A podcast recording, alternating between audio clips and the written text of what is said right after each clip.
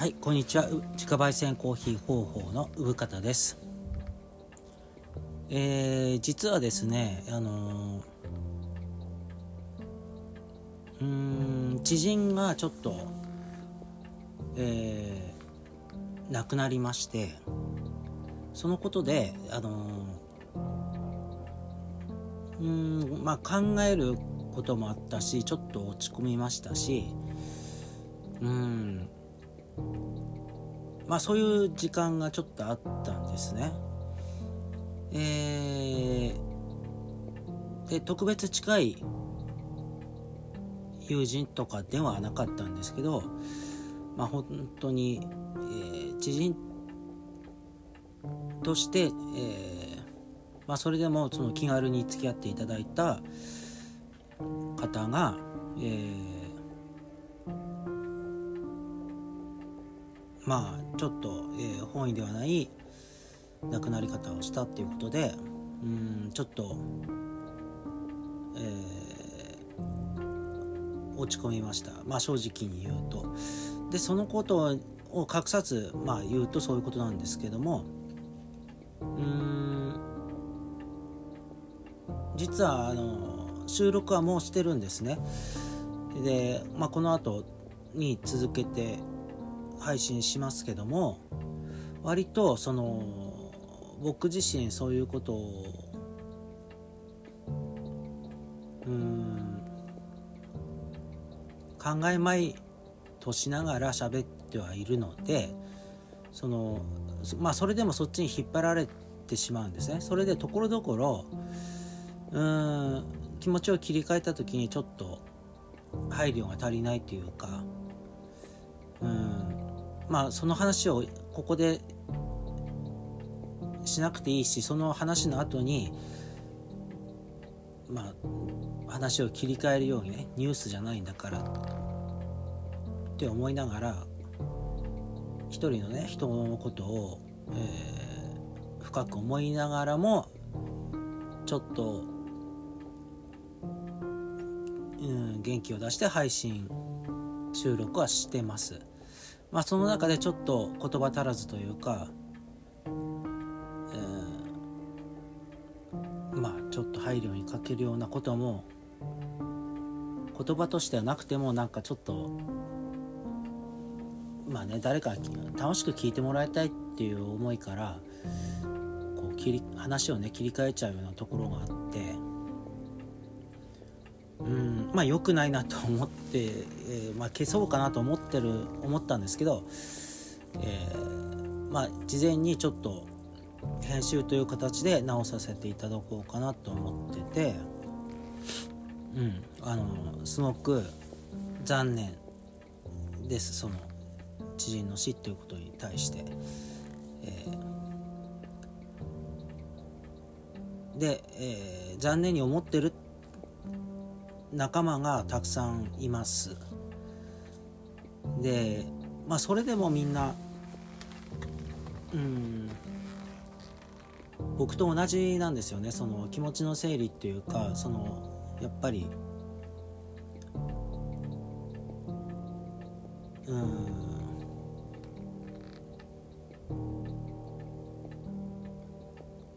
頭の片隅でどっか考えながら生活してる感じですかね。うん。えー、本当に心からご冥福をお祈りしたいと思います。はい。えーとまあそういう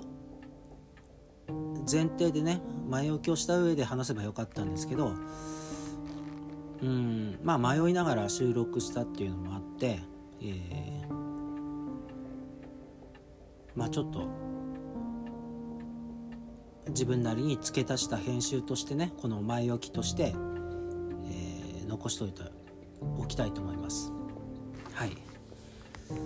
はい、では収録済みの、えー、放送をどうぞ。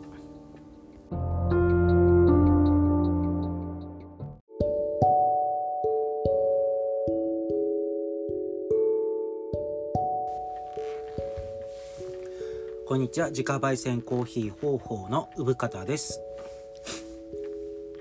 えー、っとお客様からちょっと質問っていうかあのちょっとあったのでちょっとご報告というか説明しておきます。えっとえー、前もねちょっと話したかもしれないんですけども、えー、方法のブレンドコーヒーで、まあ、ブラジルをね使ってるんですけどもまあほぼ、えー、ベースをブラジルにしてるんですけどもあのブラジル方法でね提供してるブラジルって2種類あるんですよ。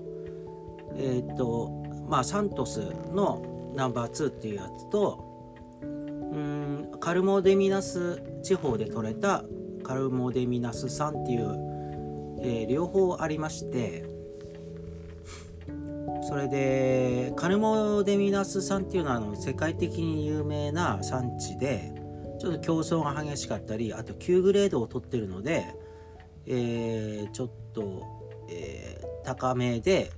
え、スペシャリティコーヒーなんかに使われてるせいもあってあの在庫管理の提供みたいなことが起こっててそのいつもあるコーヒー豆ではないんですね。でサントスの方はえー、いつも取り揃えてるまあいわゆるブラジルって言われてる豆なんですね。であのまあ国がねブラジル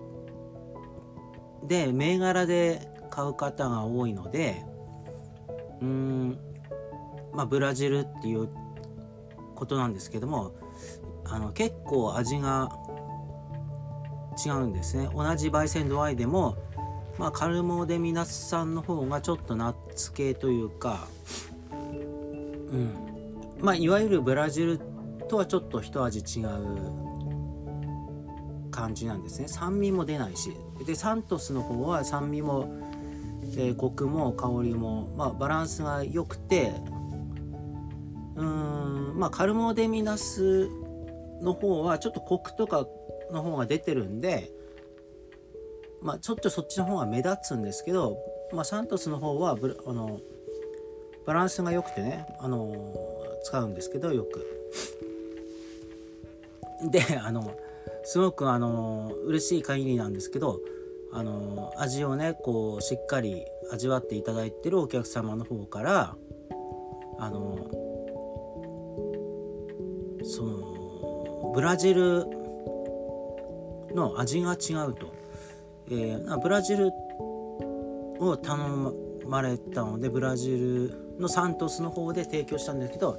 で今ねカルモデミナスさんっていうのが、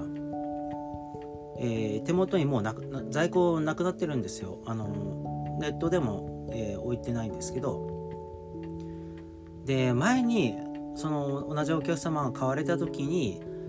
えーまあ、ブラジルのカルモデミナスんを指定されたと思うんですね。でカルモデミダスさんで、えー、お渡しした時にすごく美味しいっていただい言っていただいてて、えー、まあ、だからねその2種類あるんですね。いや本当にあのずっとカルモデミナスさんをその安定して提供できればいいんですけどそういうことじゃなくてなくなってしまったんですね。でサントスはサントスで僕はちゃんと美味しいなと思っててあのそうですねそこに気が付いた方がいてさすがだなと思ったのでちょっと言っとこうと思いました、まあ、前もちょっと言ったんですけどもね。うん。えー、まあ例えばエチオピアとかマンデリンとか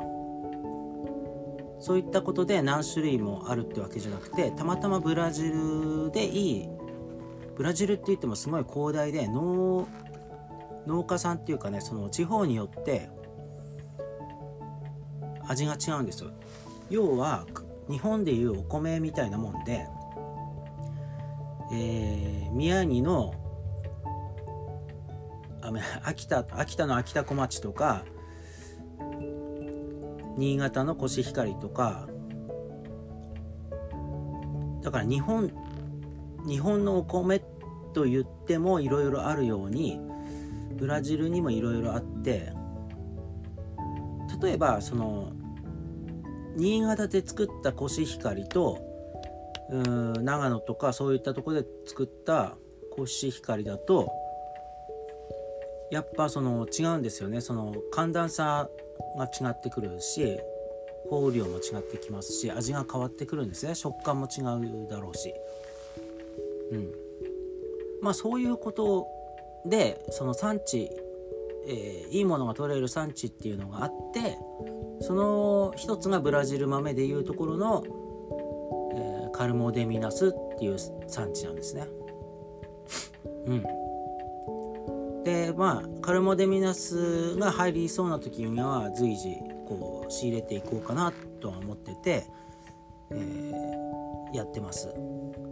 ただあのサントスの方も普通に美味しいので、まあ、そっちも利用していきますよね、うん、はい。まあそういうことでした。ありがとうございますいつも。えー、ラジオもね多分聞いてくださるかなと思いまして。はい。えっとまあ私ニュースですけどえー、運転免許証をねあの更新しました。でゴールド免許になりました。まあゴールド免許はねだから何っていう感じかもしれないんですけどあの勉強更新でね講習時間が30分になったりまたその免許更新期間が3年から5年になるわけですよ。青色よりもね。で前回僕ね赤信号点滅一時停止無視だったかな。なんかそんなのでやられまして切符切られまして青青色免許になったんですね1回。でまあ若い時はスピード違反とかもしたんですけどえー、だからねそのゴールド免許になるのが2回目なんですよ。だからちょっとね嬉しくてあのちゃんとね毎日運転してるペーパードライバーってわけじゃなくてちゃんと運転してる中でゴールド免許になったよっていうことなんですけどなんかね特別うん運転を丁寧にしてるってことじゃなくないんです多分。あのー、法定速度ね50キロとか60キロってところもまあ普通に50でも60キロ出して走ることもありますし ただね昔みたいにそのバカみたいになんか急いで走ったりしてないんですね焦ったりしたり、うん、だから80とかで走んなくなったしもう普通にゆっくり早めに出て運転するみたいなことだしあとね警察官の取り締まり癖がもう何回かこうやられていくうちに分かるんですね。ただ赤信号点滅赤信号は停止しますけど点滅の時も一時停止しなきゃいけないんですね。で田舎でありがちなんですよその夜になるとて信号が赤青とかなんなくてずっと常時点滅。ねあの横の方は黄色点滅。で正面は赤点滅みたいなこともあって車が全然来ないの分かってるんだけど一回停止しないといけなくてそれを警察が横から隠れて見てるみたいな取り締まりがあるのを知ってるし毎月1日は必ずやってるっていうのも知ってますし秋も交通事故予防月間とかあるんですねあとオービスの位置も知ってますし大体その行動範囲とか行動範囲外に出てもなんとなくこうあここはやってるなとかねそうここは注意しようみたいなことが分かってくるとうん使わなくなるんですね。なのでそのゴールド免許になりましたってことで何しろねその事故をしてないっていうことであの嬉しいですよね。まあ車がねそのちょっと買い替えたりしてて今あんまり納得いってない車に乗っててそんなに運転も楽しくなくてやってないっていうのもありますけどねまあコロナ禍の中で今年1年まあ例年に比べたら運転もしてないだろうしってところですかね。まあ安全運転が一番ですけどね。うーん何を言おうとしたんだっけかな。えー、まあいいや。ちょっと思い出したら喋りますけど。そうあえっ、ー、とね。何かこういつもミスしてる人ってそのちっちゃいミスをする人っていますよね。でまあ私なんかはちょっと大きめなことをたまにやるみたいな感じなんですよ。普段は気をつけてる分なんかちょっとしたことをだからほんどっちがいいってね多分いつもちょっとしたことをちょっとした本当に軽いミスをしてるぐらいがちょうどいいんじゃないかなと思っててたまに大きなミスをするっていうのは本当にへこむというか自分自身がっかりするんですよね。うん、でまあ私ね、えー、最近通帳をなくしたんですよ。そのメインの通帳じゃないんですけどその引き落としなんかに使ってるような、えー、通帳引き落としじゃない振り込みなんかに使ってるような通帳をうんとまあ落としたのかどっかに置いたのかそれとも家の中に忘れてるのかわからないいつからなのかわからないんですけどその記帳もしないようなその通帳だったわけなんですけどもなくしてしまってその再発行したんですね、まあ、再発行にちょっとお金かかったんですけどまあそれより何より若い頃の自分だったら絶対やんないミスなんですよ。通帳をなくすなんて。うん。もう本当に慎重派なんでその大きいことをねそんなバカなみたいなことらないんですよ。携帯を落としたりねしないんですよ。なんかそういう大きなミスとかしないんですけどでねそういうミスをする人を信じらんないって言ってるような 感じなんですね。僕は。ただ自分でやってしまってこれはと思ったんですね。で過去にね大きなミスって言えばまあだから大きいミスをたまにやるから気をつけようとは自分でね自覚して思ってるんですけど、えー、学生の頃に、えー、ちょっとレコード屋みたいなとこでバイトしてたんですね。でバイト代が7万円月入ったんですけど手渡しだったんですね。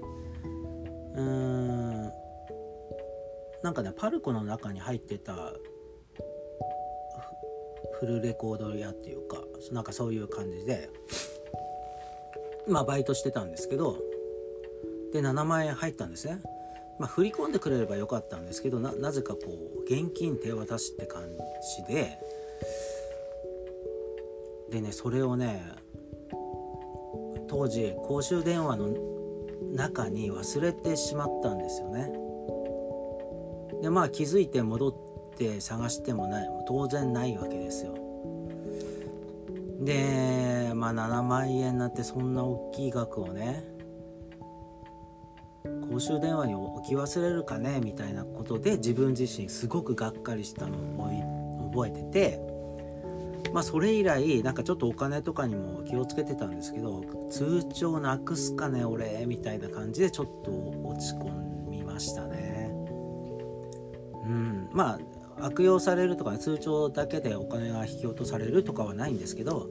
まあ、拾った方がお金の流れを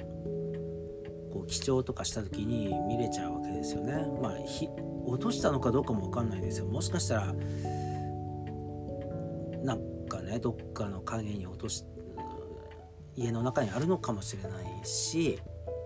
車の中かもしれないしまあどちらにしろすごい探しましたけどね。とうとう見つからず、まあ、時間もなかったので再発行してまあ事なきを得たんですけどまあ通帳はねなぜ必要だったかっていうとそのまあ、コロナ禍の中でその、えー、まあ、僕個人事業主なんであの支援金が出るのでそのための申請を、えー、しなきゃいけなくて、まあ、町の申請で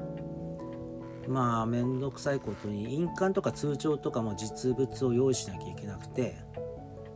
うんまあ今時ね通帳見せろなんていうのは役場ぐらいですよね。その振込番号だけじゃなくてね、うん、でハンコも押さなきゃいけないみたいなことをやってますけどまあ徐々になくなっていくとは思うんですけどまあそういうことをやってました。でそれで通帳が必要だなと思って探したところなくなってたっていう事態だったんですね。うん。まあ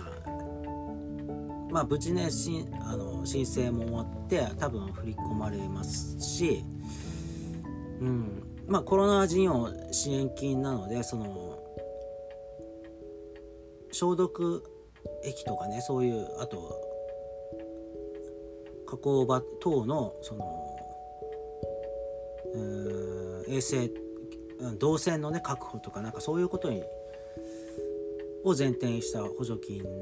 なので少額ですけどね。うん。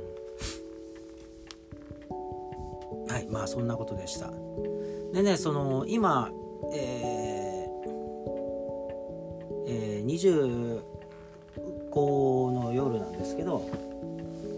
うん6あ今収録してるのがそうなんですけどクリスマスがありましてうんまあ実はねそのえー、まあ地下知人がちょっと亡くなっちゃったみたいなことがあって落ち込んで落ち込むっていうかなんかこうしょんぼりしてたんですね。それでちょっと6日間収録がなくなっ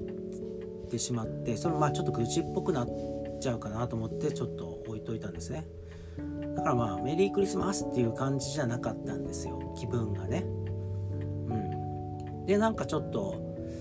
えー、今年ねちょっと同級生ががんで亡くなっちゃったりしてて肺肺が 肺がんでね同級生が亡くなるようなその年なんですよね僕もね。あ実はねあさってえ誕生日で45になるんですよ。いやだから自分でも信じらんないなと思うんですけどまあ鏡を見えれば髪の毛も真っ白だしそうなっちゃうんでしょうね。まあまあそうなんですけどなんか気持ちが追いついてないなって気はしてますけども大人大人ですね。うん。でまあ45で同級生がね病気で亡くなってくっていうのはあるんですよね。それでまあその同級生が教えてくれたんですよ。そのうちに来てね。あいつは亡くなったという話でちょっとうちらの年代で亡くなった人がねもう7人ぐらいいて、まあ、事故とか病気を含めてね。ちょっと亡くなりすぎだなみたいな話をしてて僕もそう思いますね。だから今年ね亡くなったその同級生肺がんだったんですけど、まあ、中学の時からちょっと悪くてあのタバコをスパスパ吸ってたので、まあ、肺がんで亡くなるってまあ納得っていうかそりゃそうかもしれんなとか思ってはいたんですけどまあ部活ね剣道部だった同じ剣道部でやってたようなこともあってちょっと聞いたのがね何ヶ月か後だったので僕も知らずああそうかっていうことなんですね。うん、でまあ立て続けに知人が亡くなったっていうまあ同級生じゃなくてあの知人がねその亡くなってニュースにもなったんですね。うん、まあこれは本当にネタとして話すんじゃなくて本当に悲しい出来事としてその自分の気持ちがねちょっと落ち込んでたっていう報告でしかないんですけどうんであのまあなんだろうその仲良くしてた知人ってわけじゃなくてまあみんなそうなんだと思うんですけど何て言うかなそのコミュニティの中で同じ活動の中で出会うみたいな感じですかね。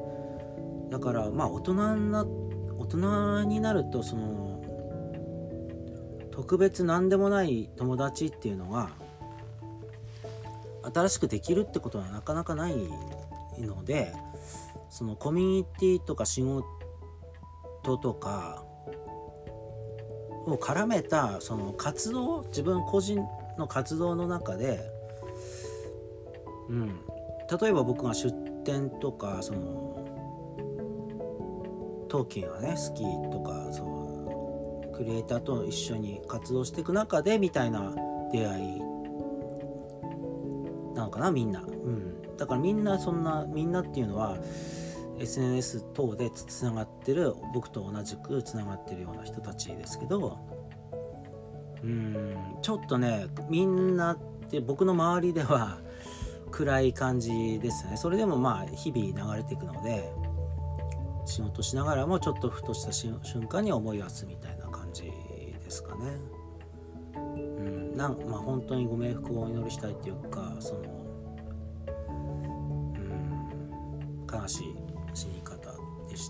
ね。うんまあねちょっと言うとうーんな水戸のブラックバードってところでその本本好きが集まってうん自分が好きな本をこう紹介し合うみたいなそのなんだろう大人の作活動なんつうの。うん。なんかそういうことをね、えー、7人ぐらいいたかな。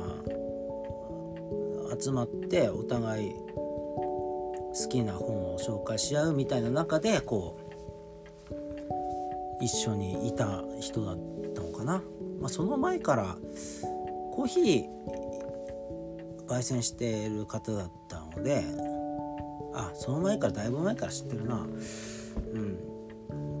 まあコーヒーやってる方だったのでまあ僕がコーヒーね焙煎するよりも全然前からやってて独自の焙煎方法でやってる方で、うん、そうですね。なんかこう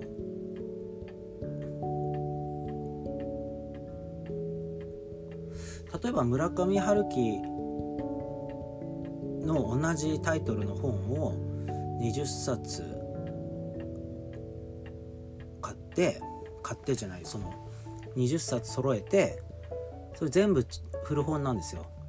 でそれぞれ同じ本タイトル同じなんだけどそれぞれ値段が違う20冊ね。置いてまあコーヒーコーヒー屋なんだけどそのちょっとアート寄りの活動みたいなこともやってたりしてちょっとそれがね僕は面白いなとか思ってて、うん、お話もしたり僕は村上春樹好きじゃないので全然。あの嫌いとかじゃないですよ。まあ、春キストの方にね村上春樹好きじゃないって言うとねえお前なんだって言われちゃうんですよね。これすごく前から言ってますけど 嫌いじゃないです。ちゃんと読んでます。好きじゃないってだけです。はい。まあ怒られそうですけどまあ方をあうん。まあその方にも怒られそうかなとか思っちゃいますけどまあ笑いながらねこういうことを話してたんですよ。まあその同じ本なんだけどその人によって価値が違う。ね僕とあなたでも村上春樹の評価が違うし、うん、手に取った本がそれぞれ価値が違うから値段を変えてるっていう話でコーヒー屋なんだけどなんかちょっとそういう活動をしたりなんか、ね、いろんなことをされてる方だったんですね。だからいろんなつながりもあってそれがまあざっくり言ってしまうとコミュニティとしてこう、まあ、そういうのが好きな方をまとめてた感じになるんですけど、まあ、その人がその作ったコミュニティじゃ言うんじゃなくてコミュニティに属してた一人の人だったってことですけどね。うん、だから全然違う世界の人が亡くなったって感じじゃなくて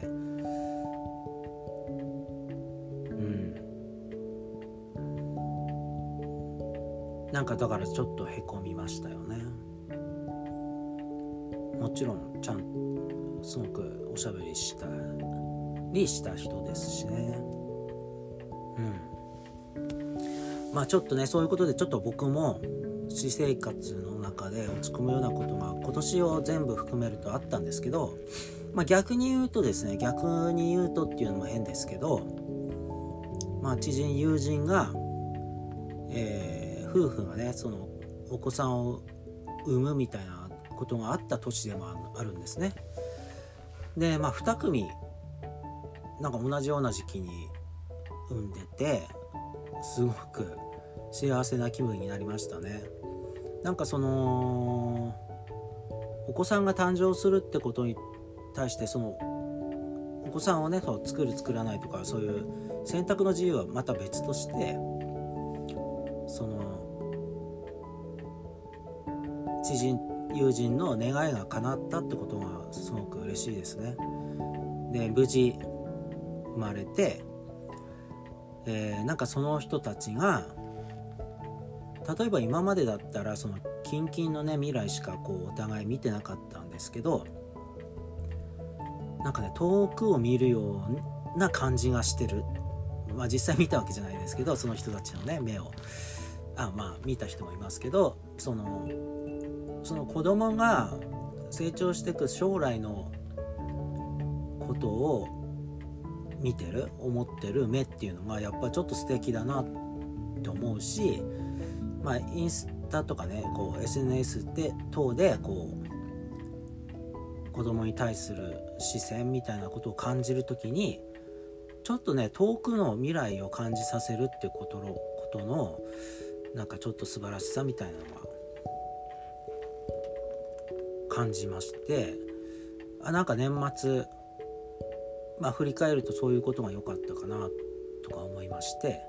うん。それでですね今日ちょっと、えー、ご連絡いただいたっていうかあのー、まあご注文コーヒー豆のね注文いただいた時にあの LINE であの教えていただいた情報によりますとまたち僕の知人がなんかあの結婚するようになったみたいですね。で多分そんな年齢違わないんじゃないかなって思う。まあ多分僕より下の知人ですけど、まあ、仲良くしてて仲良くっていうか会うと話すような感じでまあその結婚されるらしくてあこれもおめでたいなっていう感じですね。なんかまあ今日なクリスマスに合わせたのかな？わかんないですけどなんかねその人との出会い方が僕はすごい好きでそのでまあ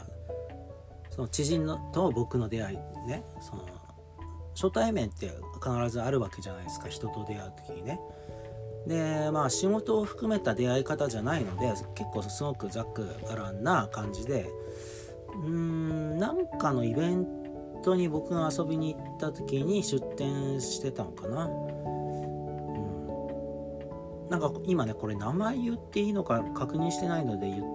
伏せときますけど、まあ、結婚、まあ、結婚だから別に伏せとかないとは思うんですけどね。まあ作家さんなのであんまり不用意なこと言えないかなと思ってまあ実名は言いませんけどある作家さんがその出展されててでそこに僕が遊びに行った時にまあ共通の友人とその方がこう話しててそこに混ぜてもらう形で会ったのが初対面だったんですけど、まあ、その作家さんが、まあ、僕との初対面なんですけどずっと下ネタど下ネタを言話してて小1時間。で僕自身はそんな下ネタとかねあの嫌いじゃないんですけど好きでもないんですよ。そんな得意でもないっていうか。うんあのそうね避けてるわけじゃないけどあんまそういう話しないなっていう感じなんですね僕は。で多分ねそのリアクションが薄かったんでしょうね。その方にとってはすごいどしもネタ。で小1時間話す、えー、変態くんなので。でまあ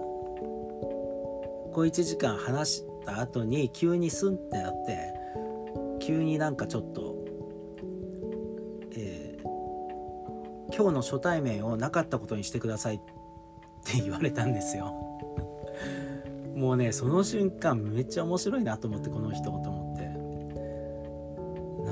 かすパンチラインだなとか思って。もう今日の初対面をなかったことにしてくださいって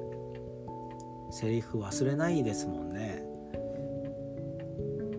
ただねその方は割と割となんだろう本真顔で言ってたので本気でそう思ったのかもしれないですよそのもうどしもネタを小1時間初対面で話してましたからね、でもまあ僕は好感を抱いたんでそのまあ別の機会とかその人を見つけるたんびにちょっと捕まえて話すようになったんですね。まあ最初のうちはねまあ何回か「はじめまして」みたいな感じ。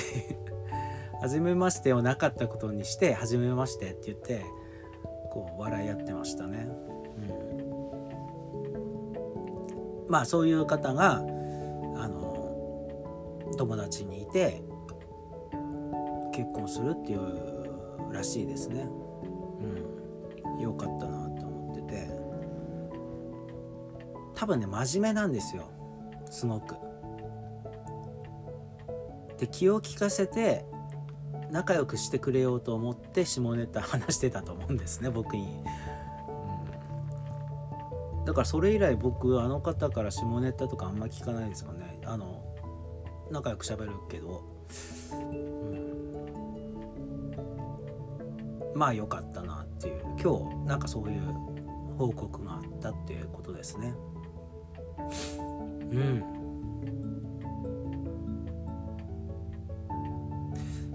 そんな感じですかね。なんか大した話はないですね。あの年末だし。まあ明日え？27日。私誕生日ですけど。まあ毎年ねその年の瀬って寒いですし別になうん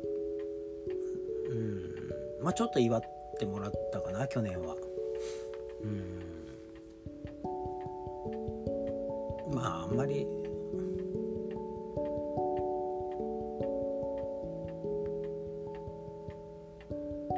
そうですね。でもコロナ禍だから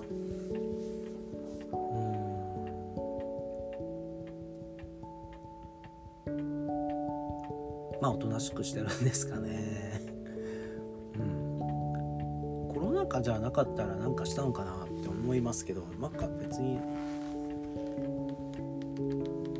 思いつかないけど。はい。じゃあまあ今日はこんな感じで、えー、またね、えー、まあ、気分次第で録音してるんですけどもまた年内か年明けか